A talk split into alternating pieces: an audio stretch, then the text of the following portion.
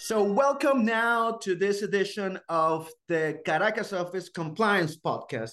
And this is a podcast where we like to talk about compliance, their issues, and in some way try to get people to understand these issues, try to begin a conversation on, on these matters, which we believe is the future of somehow, some part of the future of law, not only in Venezuela, not only in Latin America, but all over the world. And today we have a great guest. And when I say he's a great guest, I say it for many reasons. First, because he's my partner from the DC office. Second, because he's a guy that knows very well his craft. And sec and third, because uh, we're talking about a, a, a, an issue that's quite on the papers, has make a lot of stir throughout the whole media, and that entails the issue of U.S. sanctions and Venezuela. Today we have Alex Lamy with us. Alex, uh, a pleasure to have you here in the podcast. Thanks for having me thanks for having me, Jesus. That's a really nice introduction. Well, it's it's it's great to have you here because again, uh, you are in the center of you're in the political capital, you're in the capital of, of the country, but also the political center where all decisions are taken. And certainly US issues, US sanctions issues are very important for certainly for Venezuela, but certainly everywhere around the world. But first, we always like to talk about our guests. We'd like to talk to them about their background, how they got into law and how they get into Baker and, and how they got into, in your case, to the Washington office. Can you tell us about yourself? Sure. So I think uh, I sort of ended up in this area of working on sanctions issues is because I've always been interested in sort of foreign policy and uh, national politics issues, um, certainly from a U.S. perspective. You know, I think before law school, I didn't know that you know, there was this area of law, and uh, you know, once I learned that this was a possibility, I was happy to pursue it. Um, and so I came into Baker McKenzie as a summer associate. We won't say which year because it was many years ago, uh, but in the DC office and working in this practice, and have been working on sanctions and export control since then with the, the team we have here. Uh, it's really great and working. What's really interesting about working on the Baker platform is we get to work with folks like you and around the world with a variety of clients on these kinds of issues. Because as we'll talk about, U.S. sanctions issues typically touch companies all around the world. That's a great that's a great point that you make. Our our global network allows to basically reach everywhere, and certainly, as you mentioned, U.S. sanctions are a, a great and big issue, not only from the law perspective, but certainly for geopolitical reasons. And in that regard, Alex, can you give us a sort of a general uh, uh, overview of U.S. of the U.S. sanction system, and particularly understand how will they work with Venezuela? And certainly, I want to ask you this not only because I'm a Venezuelan, but also because um, as we are aware, there were some recent developments that we were going to talk about. But first, and just for the sake of our audience and some members of the audience that might not be familiar with this, can you give us some background on how this U.S. sanction system works? Sure. Yeah, I'll give a sort of high level overview of these issues because uh, they can get pretty complex. So I think when you're thinking of sanctions, um, there's two main areas to think about. Is one U.S. sanctions and then U.S. export controls. Sanctions is the one that get a lot of headlines um, and the way that the way those apply is that there's primary sanctions which regulate what U.S. persons can do. So you should be thinking about it in that context, delivering services or payments in dollars or using, using U.S. banks. Those kinds of things are regulated by the U.S. Treasury Department. Um, that agency um, also has power to sanction parties that engage in activities that the U.S. government doesn't like, and that's called U.S. secondary sanctions. So we'll talk about how that's relevant when we're talking about the development that happened last week. Um, so those are the two main issues in terms of sanctions uh, to be thinking about. And with the secondary sanctions, what's really powerful about them is that the U.S. government can use those against parties, even if they otherwise don't have any connection to the U.S. But then once they're sanctioned, they become um, completely off limits. Um, and then the other part is the export controls, as I mentioned. Those control where goods, software, technology could move um, around the world, and those apply extraterritorially, so they have very broad application. For Venezuela, that's not really as much of an issue um, that's as, as relevant as the U.S. sanction. So I'll just give a little more of a flavor of what the sanction status is with Venezuela. Um, you know, with lots of the sanctions, um, the headlines are focused on there's some embargoed countries like Cuba and Iran um, and North Korea, and then we have a whole list of parties that are sanctioned that are called specially designated nationals or SDNs. Um, in the context of Venezuela, it's not an embargoed country from a U.S. sanctions perspective. However, the U.S. government has what they've said. They, they describe it as they've blocked the government of Venezuela, which means that U.S. persons typically can't do anything with the government of Venezuela or state-owned entities unless it's authorized by a treasury agency called OFAC. And then, in addition, in Venezuela, there are um, a long list of SDNs. And as we'll talk about the next question, one of those key ones is PDVSA in Venezuela has been an SDN for a few years, but there's been some changes in what parties can do with that. So, at a high level, that's how U.S. sanctions work and touch on lots of companies. And and that's a great introduction, Alex. And, and I think it's it's really helpful to understand how all of these very complex factors actually translate into reality and exactly the specific measures that the US government has taken. So that will take us necessary to what has caused a stir of news, headlines, especially in Venezuela, certainly, about the recent decisions of the US government in regards to Venezuela, and certainly, as you mentioned, in regards to PDVSA. For some, this has been like a suspension of sanctions. For some, it's just a small step. For some, it's a combination of both. But let's let's talk about it because uh, you being the expert, perhaps you can give us an exact measure of what happened last week. Right.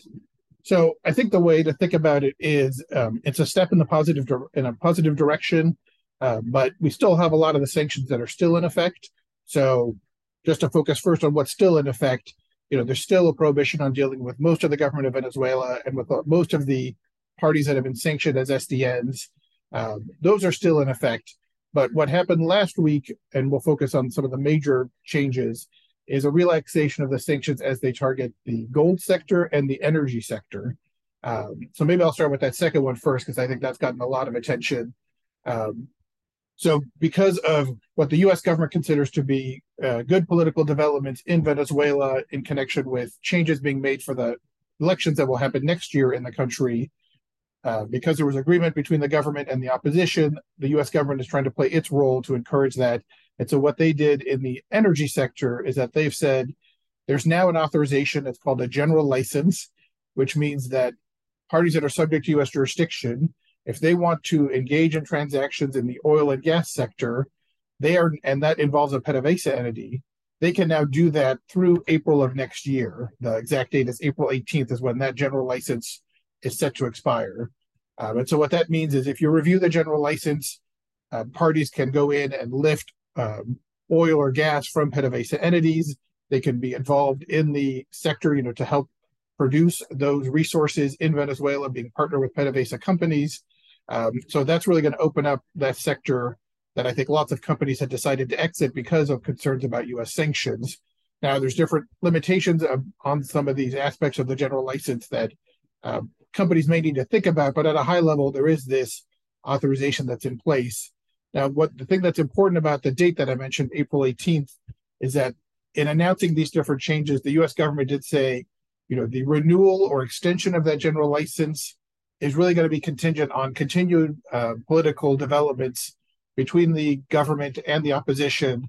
Um, again, in connection with the election and going in the right direction.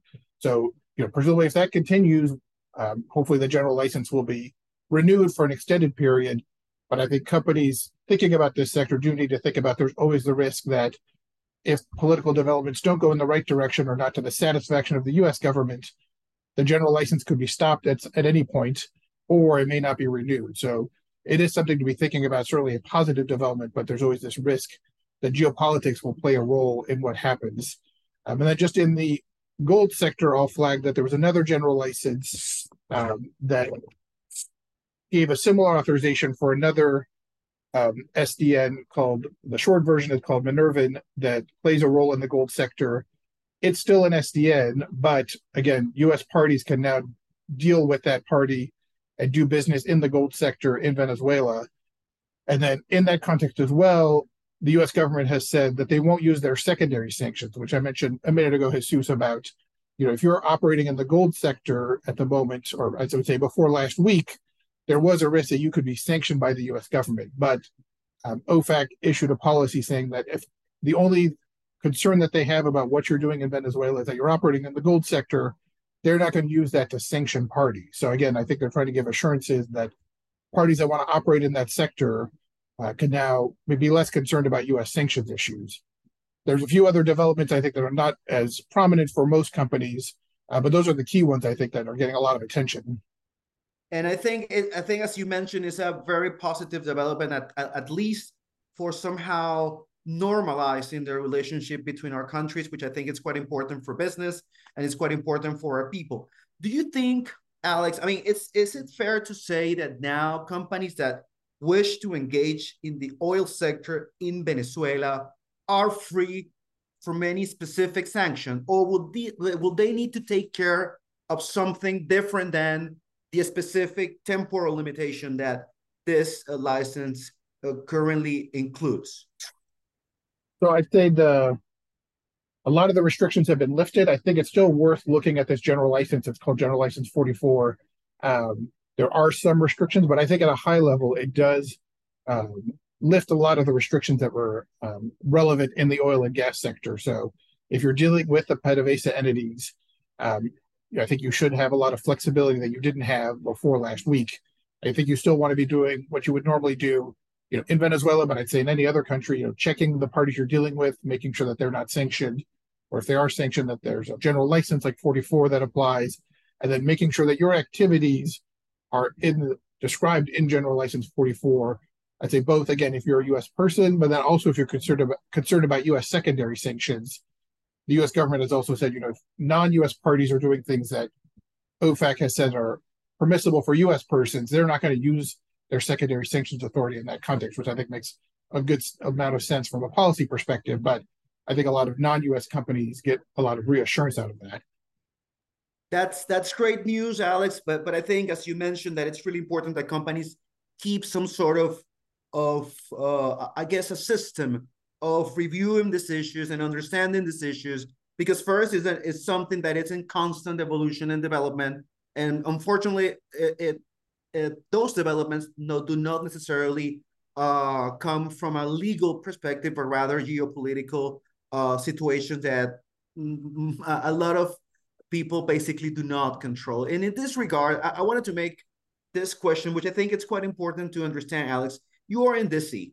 You are in the in the capital of, of, of the country. Um, and I'm pretty sure that you have a, a strong relationship, or at least you you always go to OFAC and to all of this uh, agencies to to basically develop your practice in DC. How is uh, how do you feel is the the the the views of OFAC in regards to Venezuela, in regards to issuing specific licenses, uh, in regards to the interpretation of these rules? Do you think uh, because of this specific situation, I'm, I'm referring to the one last week, the interpretation of these regulations in general could be more favorable of of um, of uh, Venezuelan parties and U.S. parties and doing business, or you think nothing has changed? I think it's a good question, Jesus, and I think you know this all comes down to you know these are all these sanctions issues. Even though you you and I are both lawyers, and we talk about these from a legal perspective, they're all affected by geopolitics. So I think you know if there continue to be everything going in the right direction, I would say from the Venezuelan political develop, uh, situation, I would say we do sometimes see this where typically OFAC will say you know you can only engage in the activities that we've authorized by general license, and getting anything with a specific license is going to be harder. But we do sometimes see that um, if we do have clients that are, uh, I would say, forward leaning and have some proposals that are generally within the idea of what OFAC is authorized by general license, but maybe it's not fit exactly that template.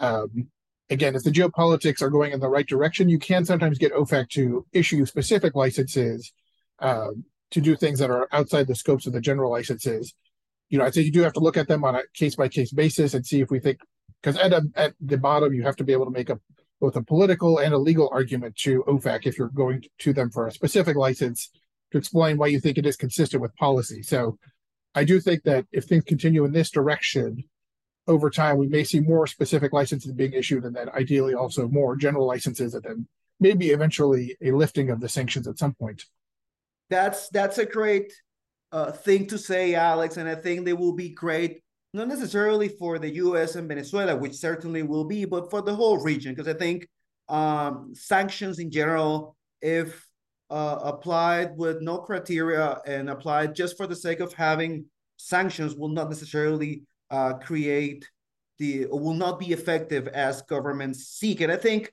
your uh, uh, the way that you are mentioning this issue certainly give us hope that at some point people that is in charge of this situation, not necessarily you and me, will make the uh, rational decisions so that we can have a more simple way of doing business and perhaps a simplest way to perform what we need to perform so that your country and my country will develop will develop as good as they can.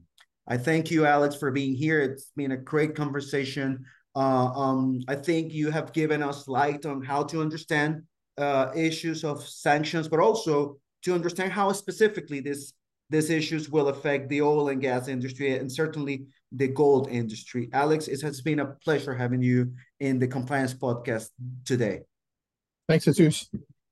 So, with this, we finish this episode of the Compliance Podcast of the Caracas office. Certainly, thanking Alex for giving us this knowledge and his wisdom on these issues. And certainly, we expect you guys to be here for another edition of the post of the podcast. Thank you, and we'll see each other in another opportunity.